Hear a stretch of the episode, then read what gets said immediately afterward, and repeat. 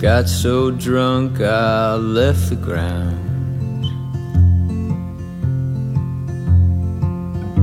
And in my mind the words were found. 随口说美国，那这一期呢，我们来聊一下洛杉矶购房这个话题。那其实现在资产全球配置这个话题很热了，呃，那么中国人一想到说资产啊，就想到房产，啊，特别是在北上广深的啊这些朋友们啊，这个在北京卖一套房，你就可以资产全球配置，呃，五大洲都可以配置啊。所以呢，今天要来聊这个话题。呃，当然一说购买房产啊，这个叫购买资产了，大家就会考虑在哪里买。那当然，现在美国购房，呃，是一个比较热的话题。那么，其实我之前也聊过几期吧，就关于在美国购房的一些误区啊，甚至也和这边的房地产商，呃，做了一期节目，那告诉大家就是美国的地产和中国的地产有哪一些不同。啊，但是这一期呢，我想是以纯生活的角度来聊这一期的话题。呃，其实非常多人就听友到这边来洛杉矶，就问我，他说：“哎，你为什么会选择定居在洛杉矶呢？”啊，其实我经常这样回复听友哈，我说我如果不住在洛杉矶，我住在中部的一个非常不知名的小城市，那你见得到我吗？对了，这就是洛杉矶的优势啊，或者说优势之一啦。这就是说，就洛杉矶呢，它不仅仅说是。中国人到美国旅行的第一站啊，基本上到西海岸就一定会到洛杉矶嘛，东海岸会去纽约。它其实还有很多呃因素啊，造就了洛杉矶是一个比较理想的定居城市。那么有很多听友呢，其实他对美国也非常内行，呃，他也是走遍美国的，然后跟我在这边聊这个怎么选择定居城市，然后呢。也有一些生活在美国这边就二三十年的老华人啊，他最后还也是选择定居在洛杉矶。那么，甚至我看过一篇文章，就也是写怎么选择定居城市的。他呢，首先先把洛杉矶和纽约给批驳了一顿啊，说这种国际大都市啊没有什么特色啊，然后列举了一些蛮有特色的那些中西部的小城市。然后最后，其实我也蛮感兴趣看他那篇文章嘛，就是我在想他最后会定居在哪里？他最后还是定居在洛杉矶，他把洛杉矶批了一顿，最后自己还是选择居住在洛杉矶。为什么？他最后也说了嘛，生活方便嘛。所以呢，我第一个话题可能就是要聊为什么我把洛杉矶当成自己定居的城市，因为你知道来美国它是没有户籍制度的。就是不是说啊，我比如说选项目选在洛杉矶，我就必须定居在洛杉矶？不是的，我可以到处走的。我可以选项目选在洛杉矶，但是呢，我可以住在西雅图，是吧？所以生活的时候，其实美国所有的城市都是平等的摆在你面前，让你来挑。这个时候你挑哪里？那么首先呢，我把东部排除掉。为什么这么说呢？因为之前我也说过了，东部是。去奋斗的地方，就单身汉在纽约啊，我可以住一个呃比较小的公寓，然后呢享受非常便捷的公共交通，然后呢在那里有大把的工作机会啊，做一段时间就可以辞职啊，当背包客去东南亚，足够他玩个半年，再回来照样找得到工作啊，这就是纽约。但是整体来说，这个包括纽约在内的东部很多城市。就气候而言，冬天太冷啊。比如说现在是冬天，你去纽约啊，下雪，嗯，它不仅仅是下雪的冷的问题啊，你停车也不方便，你要先用这个雪橇啊，把这个停车场铲出一个停车位，然后你才能把车子停进去啊。所以这些都是我们南方人可能呢很难去适应的。当然了，这个叶子是极其不喜欢纽约。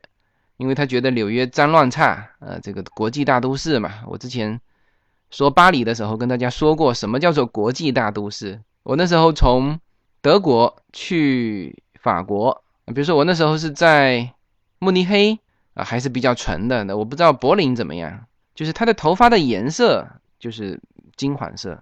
然后呢，我再到荷兰的阿姆斯特丹，我看那个头发的颜色也是比较统一啊，金黄色。但是呢，你去巴黎一看，哇，什么头发都有，这就叫国际大都市。那么国际大都市除了这种杂乱的头发之外，那还有就是随处可见的烟头。那还有什么？还有开车乱开了。还有人家形容纽约是人人际之间很冷漠。其实这个从中国来的都比较习惯了哈，就是大家见面不打招呼的。啊，当然熟人打招呼，就是陌生人不打招呼。啊，但是呢，加州。陌生人是打招呼的，呃，都是面带笑容，呃，所以说这种国际化大都市呢，反正叶子是不喜欢，再加上冷啊，所以说我们就没有选择东部。那么基本上应该说，现在大量的中国家庭是选择在西部的，就西部是适合中国家庭的，因为你但凡带孩子，你就知道这个气候啊，对于一个家庭，对一个孩子有多重要。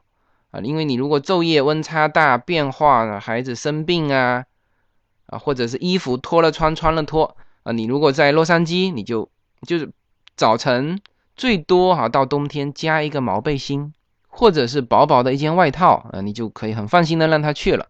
所以说，基本上我个人认为，呃，今后哈移民过来的中国家庭，呃，大部分应该是会选择在西部。那么西部这些城市呢？从气候来讲，差不多，差不了太多。我说的是温度哈，呃，跟东部比，就到冬天也还是非常的暖和。那你看现在是洛杉矶，应该算是最冷的季节了。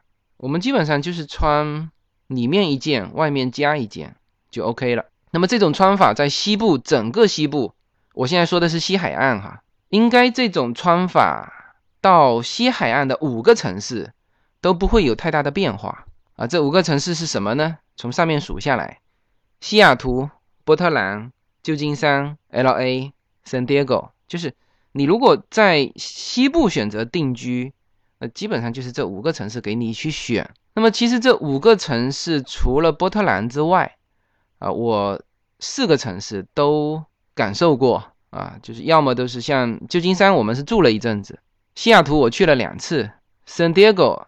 在我们这边开车两个多小时吧，就是叶子经常去啊，因为乐高在呃快靠近圣地亚哥那边，所以说这五个城市我们最后还是选择了洛杉矶。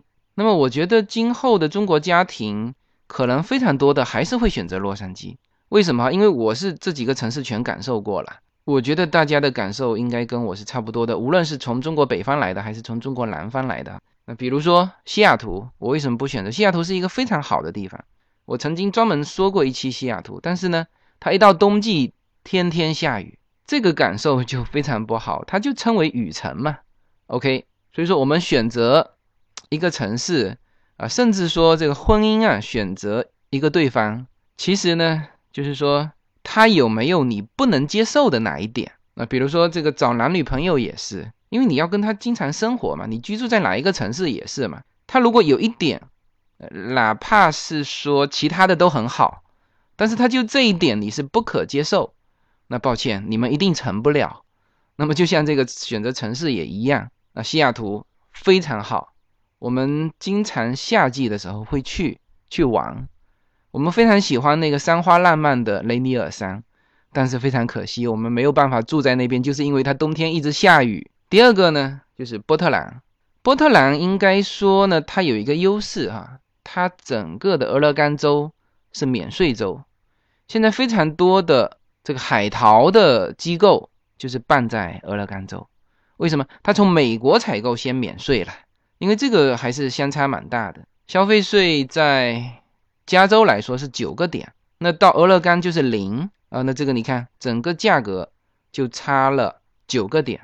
我本来这次买这个苹果的笔记本电脑，那我本来就是用了我朋友的一个俄勒冈的地址。现在不仅仅是机构啊，就是很多个人稍微有点头脑的都会这样做。那俄勒冈那边呢也会跟你配合啊，比如说在波特兰，他就有人嘛，就是把他的这个地址作为你这个邮购的一个地址啊，他不仅自己用，还还能够这个分享出来给别人用。那别人呢？当然要付他手续费嘛。但是呢，你只要网络上下单，你的地址填波特兰，寄过去就是免税，然后呢，他再收你一些些的手续费，再加一个邮费寄过来，那一定是比那个九个点来的低嘛。啊，当然后来我的那个笔记本电脑有一个朋友直接是在苹果里面啊，他比我那个九个点拿的更优惠的点数给到我啊，那我就没有走我那个朋友的那个通路，但是应该说。以后我买一些什么大件的东西，都会走这条路了。就是这就是俄勒冈的优势啊，它是免税州。它现在不仅是说中国很多海淘的机构建在这里，就是它已经成为一个美国的，就是网网上购物的一个集散地。所以我起码有两个我的听友，他们是在呃在中国是开电商的，然后他们都是把仓储是设在俄勒冈州。啊，那当然我是不做这个事情，所以说，呃，他的这个优势对我没有吸引力，所以呢，我就也没选择波特兰啊，然后就到了旧金山。旧金山我住过一段时间，我曾经一个就是我的同桌，他就住在旧金山。后来呢，他因为有一个机会去纽约去发展啊，所以他就举家就走了。那么本来他如果有在那边，我还考虑在旧金山，但是那个时候就已经感受到旧金山有一些。就是缺点了，缺点是什么？就是贵嘛，它的房子也贵。旧金山其实很小，然后呢，沿着那个中心扩出来的这个房价都贵。你看硅谷在那边，是吧？那如果我做 IT 的，那我有可能会去忍受它的贵。它的贵不仅是房价贵，是所有的费用都贵。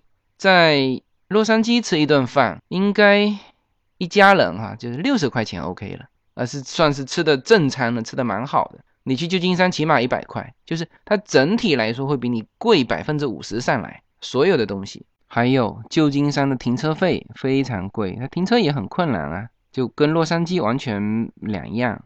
那么还有一个就是整体来说，旧金山的体量比较小啊。当然，你如果是做 IT 的呢，这个那边是一个中心哈。啊然后我们先跳过这个 LA 哈，洛杉矶哈，我们先说 San Diego，San Diego 是一个旅游城市，也是非常好。而且它现在应该说是医疗的中心，就是很多那种试管婴儿的机构是办在 San Diego 啊。但是呢，这个城市毕竟是一个小城市啊。然后说到洛杉矶，那么我们已经在洛杉矶生活了第四个年头了。首先，呃，洛杉矶非常大，呃，它的面积是北京的三倍啊，就是你需要有这么大的一个体量，所以它才成为整个。美国哈最重要的一个城市，当然它是呃各种中心都在这里了，娱乐中心啊，好莱坞在这边。那其实呢，现在就 IT 的中心一部分也在这边，因为它够大啊，甚至这个医疗这个什么试管婴儿的这一块的这种各种医疗机构也都在洛杉矶，就是说它这个体量够大，机会够多。这个是从呃家庭来说，其实也是要考虑的，就是你一个移民家庭。你除了考虑孩子之外，这个家庭的事业的发展，就是老公的这个事业的发展，你也要去选择一个就对你来说比较合适的城市。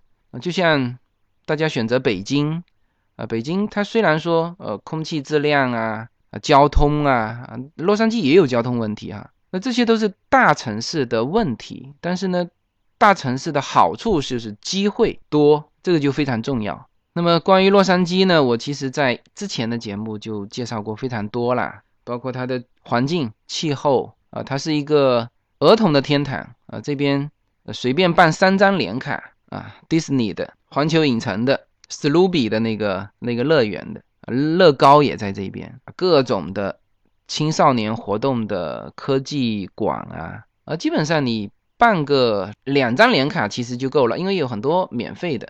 就小孩娱乐这一块的，你真的不要花多少钱的。然后呢，它的交通就是总体城市跟城市之间的交通就很发达。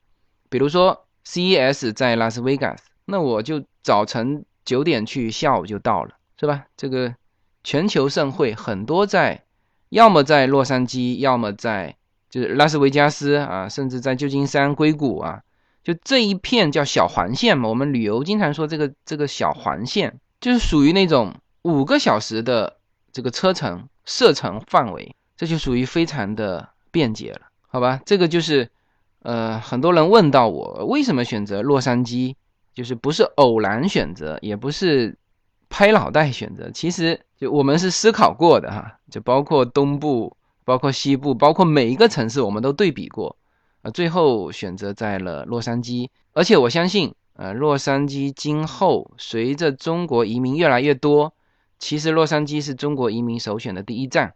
也就是说什么呢？也就是说，洛杉矶的房价，我其实还是蛮乐观的，看高一线。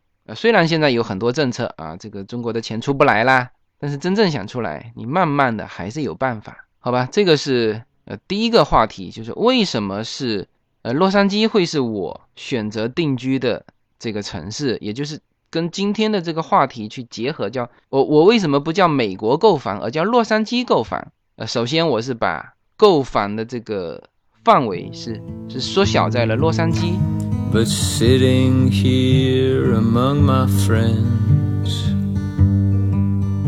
大家好，二零一七年我将继续更新我的移民专辑。随口说美国移民专辑是一个一步一步指导你实现美国梦的更加专业的一个专辑。现在在我的名字下分为专辑版和单集版，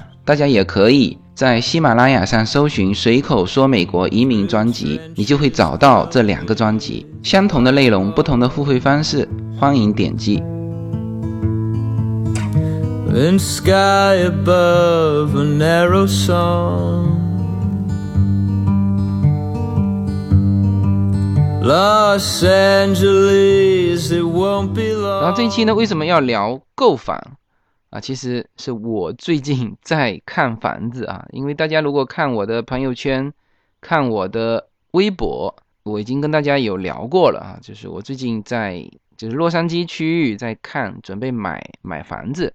那么这个时候，嗯，大家的问题又出来了，说，哎，你为什么在这边住了三年多，第四个年头的时候才考虑买房子？呃，我觉得这个是非常值得要说的，我。总体上建议哈，如果按照正常的、理性的一步一步走，那应该是在洛杉矶生活过一阵子之后，你再去决定出手买房。这里面有很多的因素的。那首先我先说一点啊，就是美国的房子啊，就算是在洛杉矶，跟中国的房子还是不太一样。因为中国呢，这个房价一旦涨起来，就是很吓人的，就属于你现在不买。这辈子再也买不回来了。它这这个房价会涨到非常离谱，一年给你翻一倍。那么美国的房价呢，其实是相对稳定的，有过这个起伏非常大的时候。那这叫五十年一遇的金融危机，就出现在二零零八年、零九年的时候嘛。那么房价最低点的时候是什么？是一零年、一一年的时候。那么比如说在底特律。啊，就出现过什么一块钱、五块钱的房子。那么像在洛杉矶也有这个东部啊比较偏的地方啊出现过房价的比较大的这种波动。但是我告诉你，你在洛杉矶你叫得出名字的，或者说你熟悉的那些城市，房价的波动是极其小的。比如什么呢？啊，比如说你说 Arcadia，那太稳定了。金融危机爆发跌到最低点的时候，Arcadia 的房价怎么样呢？是一点都没降，根本没人卖。Samarino 的房价怎么样？也是没人卖呀。那包括我们这边 Temple City，包括 Irvine 啊，包括 Ubalinda 啊，包括 Newport，就是整体来说，就算是你把它拉到最低点的时候，它房价到现在，啊，现在当然是有涨啊，涨不多。叶子的几个闺蜜，她都买在那个 Roland High 那边。那时候买的时候是一一年买的哦，跌到最低点的时候买的六十几万。现在呢，他评估评估七十五万，当然是真正拿出来卖，应该是可以卖到八十几万。你看，也就是这么十几万的差别。那六年时间了，这个六年时间要是在中国，二零一一年买的中国的房子、上海的房子或者是北京的房子，你到现在翻到多少倍，是吧？所以说，相对来说，美国的就是生活区的房子。你熟悉的那些，其实是相对稳定的。那么也有一些听友就跟我聊嘛，他们可能前几年过来生孩子的时候呢，就买了这边的房子。那么到现在，当然他们说升值了一些，那实际上呢，这个钱如果当时他不投在洛杉矶，投在上海、北京、广州、深圳，随便啊，甚至是二线城市，就升值而言，一定是比这边升的多。然后呢，他们就是做投资嘛，买下来之后就拿去出租，那么可能正好租金可以抵消什么，抵消房产税和这个利息本身，是吧？那总体来说就是购置了一处资产。但是呢，就现在问起来说，就这笔买卖，呃，是不是说觉得很值得？那他们也觉得还好啊，不会说那么值得。所以这就是说，其实美国的房子啊，相对稳定，大家都别着急啊。就算是现在，因为它是高高低低嘛，六年波动一次，就你如果没有实际的需求，你其实可以等等啊，都不要着急啊。甚至我建议你都别买。我我经常建议这个我的听友呃不要一开始就在这边买房，拿个旅游签证过来就在这边买房。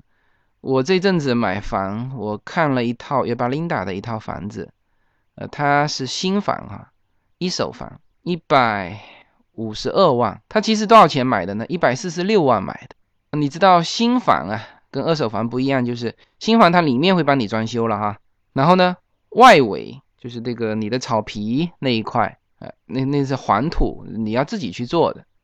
那么他才掏了十几万，把前院后院给搞得很清楚。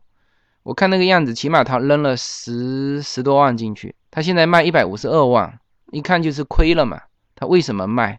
就是因为他的旅游签证被取消了。那当然，至于为什么被取消，为什么说他认为被取消之后就再也很难申请了，这个他们自己心里有数。总之，他是因为。这个签证被取消的问题，那没办法呀，要就把这个房子给卖了。就这些不稳定的因素，就是你在美国是不是能够进出自由的这些不稳定因素，你也得考虑到。就是不要动不动就，甚至连美国的房子都没看过，没有走到现场就直接在国内把钱给付了。那这个都是就抓机会，也不是这么抓的哈。呃，我个人认为这种投资有点冲动了。像很多这个明星在这边洛杉矶买房子，我估计哈，有些也是连看都没看。呃，比如说王宝强那个房子，那我们正常的人不会买在那边。一不是学区是吧？第二呢，那个也没什么风景，呃，就是很普通的一个房子。然后有些人呢就只看照片啊，这个照片看起来很漂亮，你看啊，周边都很漂亮啊，他没到过现场，有什么问题呢？他的气味闻不出来。啊，比如说像我们的东部那边，其实是呃奶牛场，这个牛羊工厂在那边，那个气味就比较难闻。呃，其实以前一直到罗兰港这边，呃，到核桃就是沃纳，呃，包括呃 Chino Chino Hill 这一带，其实都是牧场，都是养牛的，那个那个气味一闻，你在这边生活就会闻得到嘛。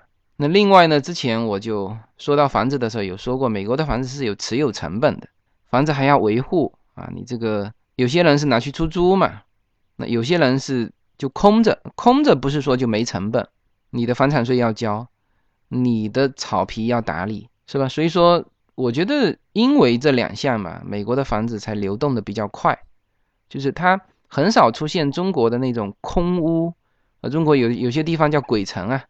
好像都有人买了，但是呢，没人住进去。那现在好像曼哈顿那边有一些著名的大楼已经出现这种情况了，买都买了，没人住进去，就写字楼那种啊。那么这个就是说呢，嗯，在美国买房子是不着急的，不要一到美国啊就买房子，你自己可以在你理想的这个城市哈租房子住那么一阵子。啊，你甚至这个城城市住住住它一年，一年你这周边你就会感受到了嘛。啊，不方便在哪里啊？就很多人就比如说啊，就直奔尔湾。尔湾现在呢，因为中国，它因为尔湾主要的消费群体是中国人过来。那么因为现在一月一号之后，这个国内对于中国的这个钱外移控制了嘛？据说哈，尔湾有一些新房开出来，从七十万直接降到五十几万。就影响是非常大的。尔湾其实这个城市是非常好了，但是它也有它致命的问题。呃，比如说两点我就呃没法接受。第一是它的交通，它毕竟是靠南啊，它在自己的 local 里面，你不出来都没问题。你一出来你就必须走高速嘛。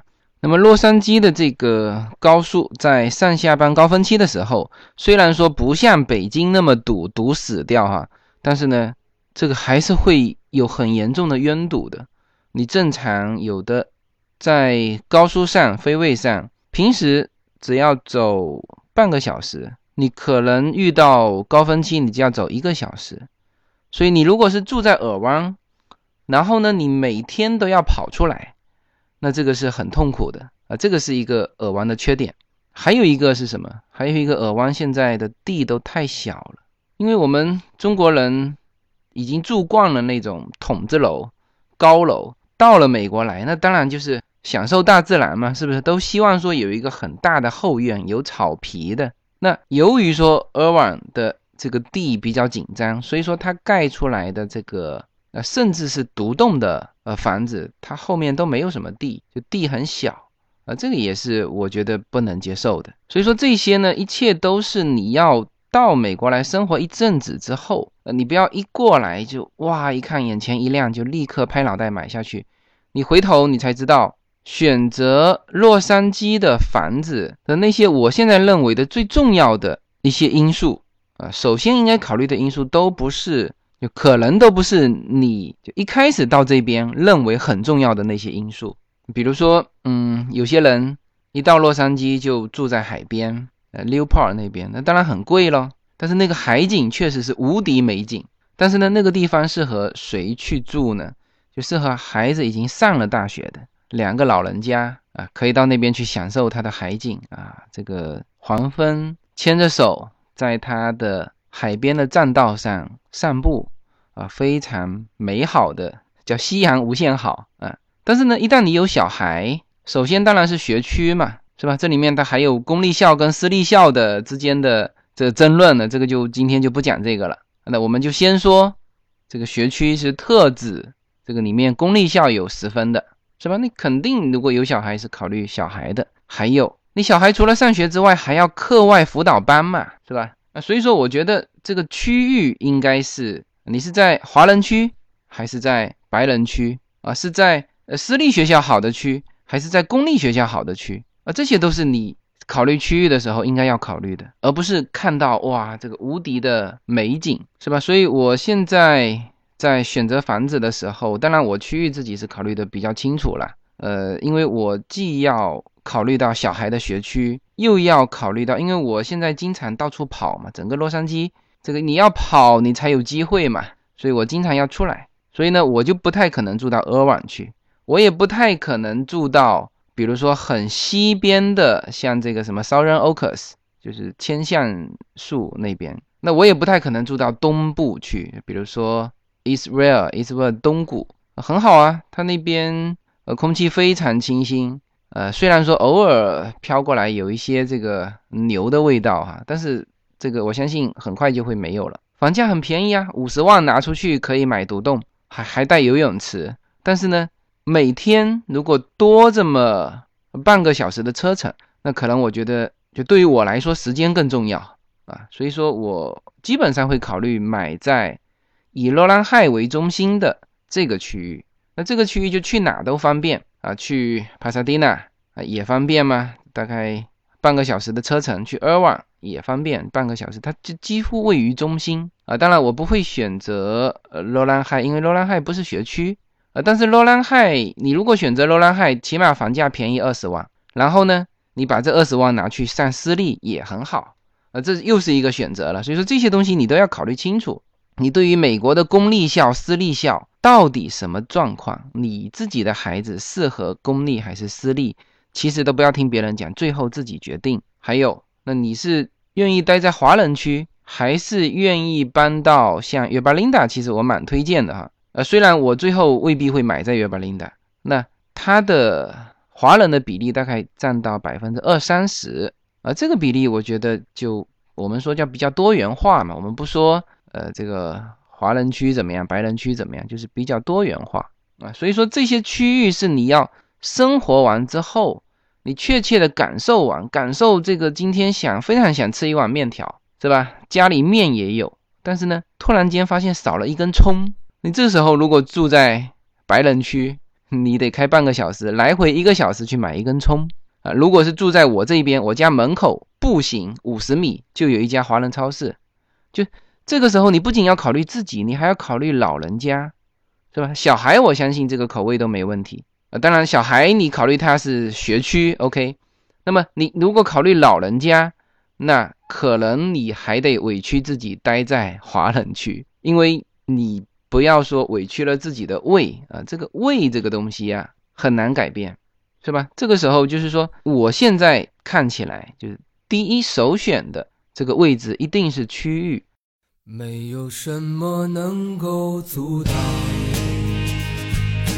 你对自由的向往。人生是一趟旅程，精彩的是沿途的风景。大家好，非常高兴能够在二零一七年继续和大家相遇在随口说美国。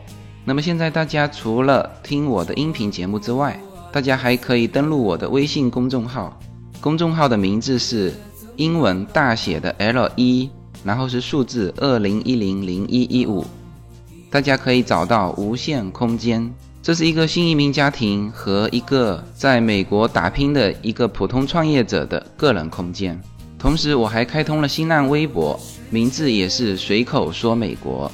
移动互联网的神奇之处呢，就是可以把同类的人拉得很近，天涯若比邻，世界地球村。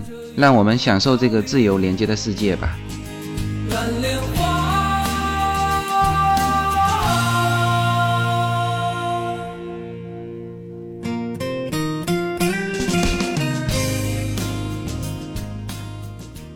啊，当然，区域这里面还有说大区域啊，比如说啊，学区啊，这个是一个大的指标嘛。啊，白人区还是华人区，这是一个大的指标，是吧？还有就是说，你就这个区域有没有你特别在意的某样东西啊？比如说，有人就是要慢跑，要跑步啊，那他就希望说旁边就有一个公园，是吧？能够跑跑步跑过去就能跑到公园，然后再跑回来。是吧？那有些人是就是平时不开火的，那他就需要旁边有一个呃很多饮食集中的一个 plaza，那开车五分钟就可以吃上呃喜欢吃的东西，呃所以说这个东西呃又是这个考虑的这个区域呃这个小的因素里面吧，甚至比如说华人刚刚到这边，你要就上那个语言学校，那么如果说我住在帕萨蒂纳。那就语言学校就近嘛，那比如说现在住在我这边，Temple Pasadena 也近啊，是吧？那如果住一个远的区，因为现在语言学校你记住哈，白人区就肯定没有语言学校，因为他们不需要语言啊，不需要这个做这个叫第二语言培训嘛。那你可能你在华人区这种语言学校会有，就这些东西你要了解清楚之后，哦，你大致头脑中有一个印象啊，我大概是在什么区，有些。取舍完，你会选择一个，就是之前可能原来觉得还可以的，但是呢，往往不会选择成那个让你眼前一亮的那个区域。这个就跟这个找老婆也是一样的嘛，啊，最后平衡下来，又要考虑他的呃家世背景，又要考虑他的工作单位，又要考虑他的性格，是吧？啊，最后可能不是那个长得非常漂亮的那个让你眼前一亮的那个女生，最后成为你的老婆。就是你在买房子的时候也是一样的。那么我现在基本上就是这种先后顺序是怎么排的哈？第一，当然刚才说过了，区域是第一位啊。第二个呢，我会考虑这个房子有没有风景。就是我们说什么东西是你买进去之后是无法改变的。第一是区域嘛，这个地方不是学区，你说我装修花再多的钱，也不可能把你这个房子的区域变成学区，是吧？这是一。第二呢，你这个房子。你的阳台看出去没有风景，你花多少钱也变不出来风景，你只可能室内装修的好一点，是吧？所以说这个东西是没法去后期砸钱装修去改变的，这是我比较看重的。还有什么？还有土地，就这个地要大。所以尔湾我就觉得它已经到了饱和了，就是我再也没有可改造空间在我买买的这个房子里面了。那么现在地大的就是你还是只能到这个约巴林达呀、沃纳呀，还有东靠东的这些呃地是比较大，是吧？再往后排才说是这是新房还是旧房那当然，新房有新房的好处，什么呢？就是它肯定你就不要去动了嘛，就几年之内不用去维护。还有一个，它的格局比较好。那旧房，那你买下来之后，你就要去考虑是不是去给它全面翻新，这里面需要投一笔钱。那当然，这个同样的，比如说一百二十万，那么你是买新房一百二十万买下来，和你买一个一百万的房子加二十万去装修，这里面有一个差别，什么呢？可能大家都会忽略掉房产税的问题，就是我一百万买下来，房产税是按照一百万交。呃，当然，这是就说准确一点，就是装修也会追加一些，但是呢，它会跟周边的去平均啊，平均下来，其实还是按照一百一百万来去交这个房产税，所以说这房产税这里又会省一些。那有一些旧的房子你买下来，可能你真的还得花一些精力去把它维护一下哈。那这叶子一个闺蜜，这个四百万买在 San Marino，前一阵子不是。洛杉矶一直下雨嘛，他的房子漏水了。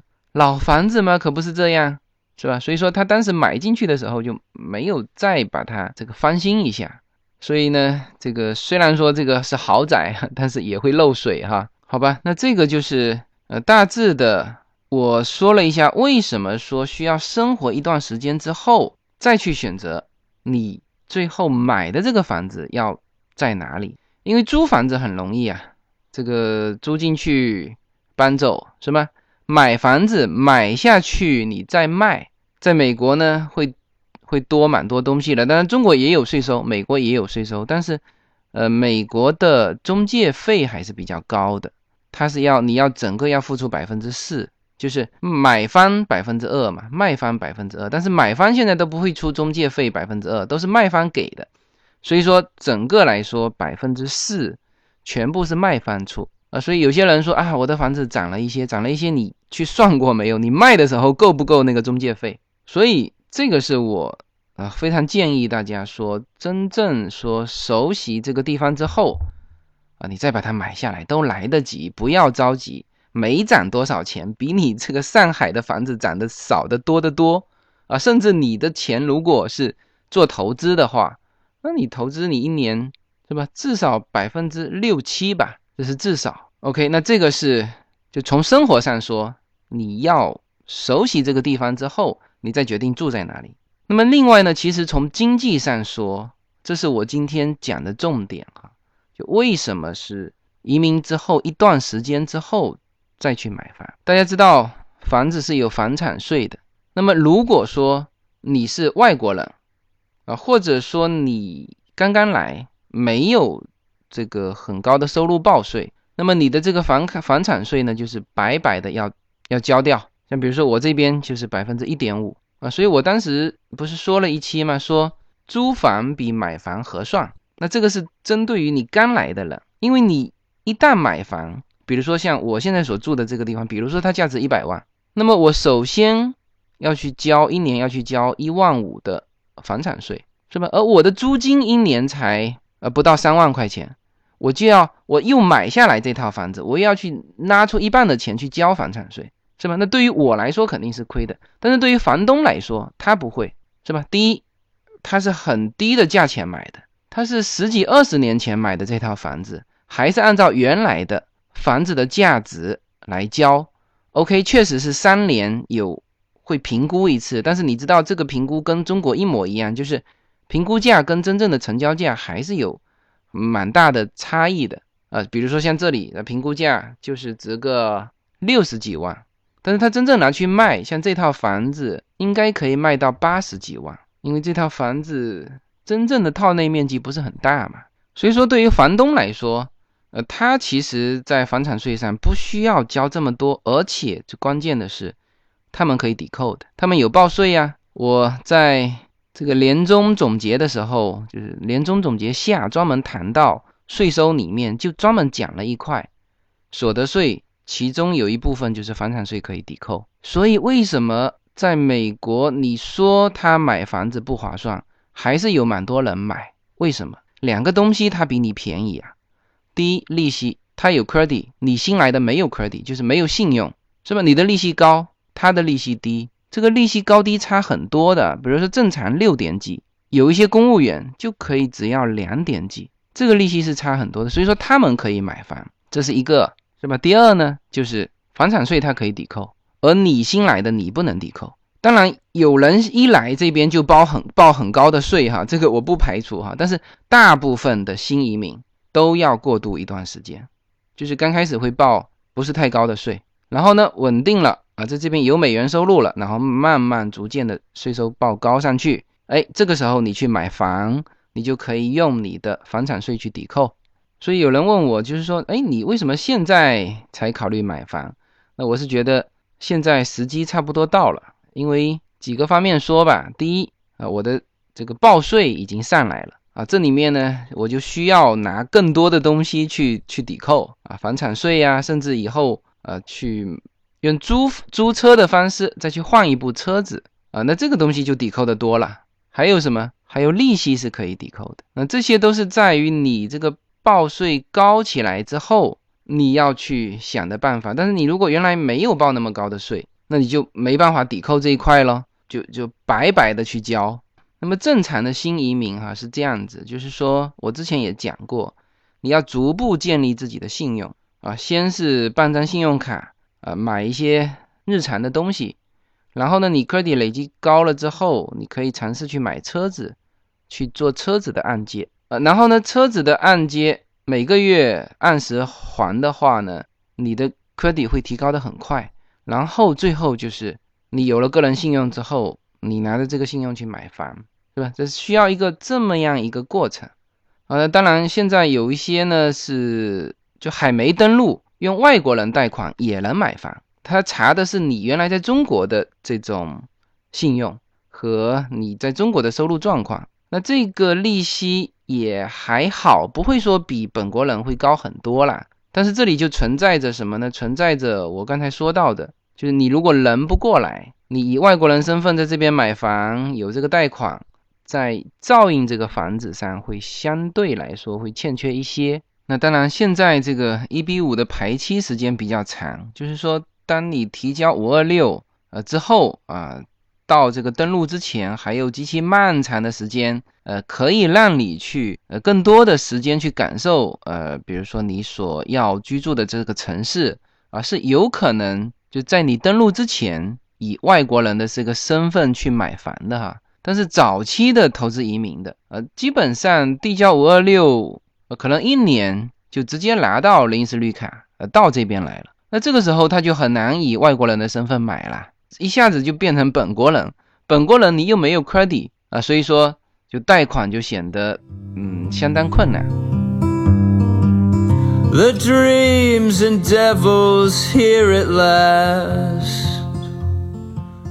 二零一七年，Yuna Storytime 将继续更新，在这里，Yuna 将用她纯正的美国英语。为小朋友们讲故事，以及他身边发生的好玩的事情，大家可以直接在喜马拉雅上搜寻 Yuna Story Time，Yuna Y U N A 故事时间 Yuna Story Time，大家可以直接搜到这个专辑。欢迎小朋友们点击收听，在这里，您的孩子将和 Yuna 共同成长。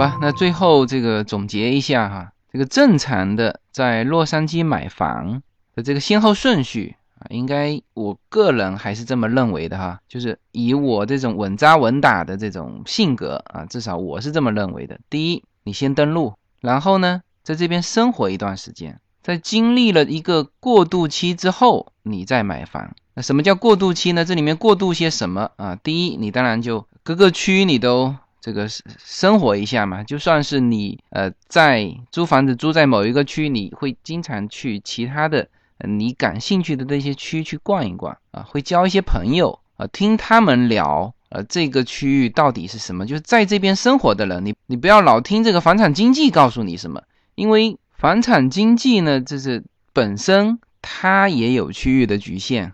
就是大部分，比如说住住在罗兰海的房产经济，他就喜欢带你在罗兰海附近逛嘛，是不是？你你你跟他说你去 Southern Oaks，那很远嘛，人家不愿意带你去逛，明白吗？所以说这种东西你要自己去在这边生活一段时间之后啊，各个区都走完之后再去定，这个是一个是生活上的过渡。第二呢，你你的报税就是你的收入啊，就在美国啊，就去报税的这个收入也需要有一个过渡。就正常来说，大家都是有一个过渡期，慢慢的才把这个税收报高的，因为中国是不报税的嘛。就是先扣税哈，那美国的这个报税体系，你自己也要慢慢的去去了解，呃，然后呢，去才能去接受它啊，否则，呃，如果都说新移民过来就直接报高税，那要那个移民前财务规划干嘛嘛？是不是啊？所以这个也是要要过渡的。第三个过渡的是什么呢？是你的信用啊，就算现在银行开了那些什么叫不查收入的贷款。人家是不看你收入，但是人家也要看你信用啊，看你的 credit 怎么样啊。而这个 credit 的累积也是需要两年、三年时间啊。所以我觉得经过这样的一个过渡，那这个时候出手，觉得几方面都是比较有好处的。第一，你最后挑的这个区域，我相信你生活了这么久，最后挑下去应该是满意的啊，没有。什么遗憾或者是后悔的东西？第二呢，你就可以这个用这个银行贷款。呃，我觉得就算是你中国特别有钱，我尽量建议哈，在买房的时候还是要用贷款啊。第一，当然也可以累积你的信用嘛。呃，第二呢，你有钱你可以用来做其他投资嘛，是吧？那当然，这个利息还可以抵扣你的所得税，是吧？然后最后一个。呃，好处就是你的全部的房产税，房产税很高的哦。好的房子，好的区域，比如说一百万以上的房子，有些区域是不是这边的一点五是二？因为有一些新区改造费加进去都达到二点几。那你想一想看，两三万的房产税如果没有抵扣，就这样白交掉，那确实是很可惜，是吧？这个是我认为的呃比较呃稳妥的这个。购房的一个时机点啊，什么时候开始买啊？然后呢，如果是在洛杉矶买房，这我个人认为的这个先后顺序啊，就是刚才说到的，第一，先看区域啊，这个区域里面你要考虑很多东西，这些应该是你在过渡期已经考虑到的啊。第二呢，我个人认为，就是有坡的这个风景啊，要比平地的风景要来得好。啊，这这个当然也要和你所在的区域去选择了。如果你选择的区全是平地，那抱歉，那确实是没有风景。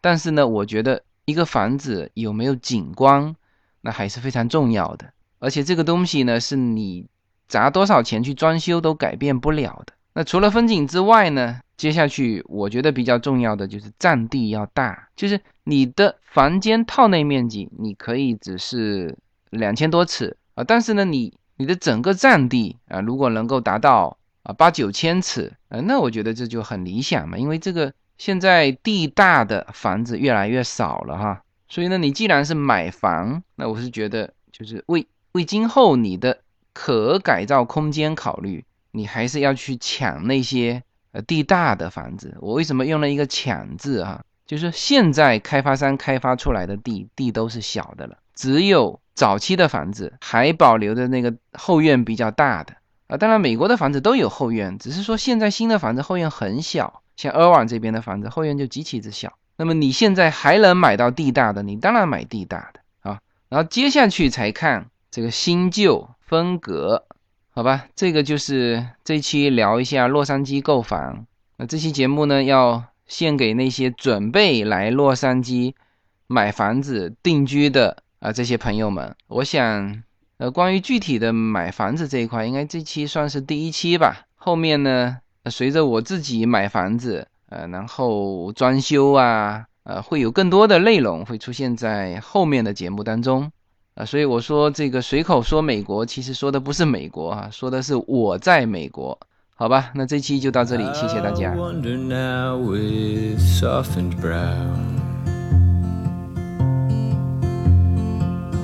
The lifetime spent to taste an hour.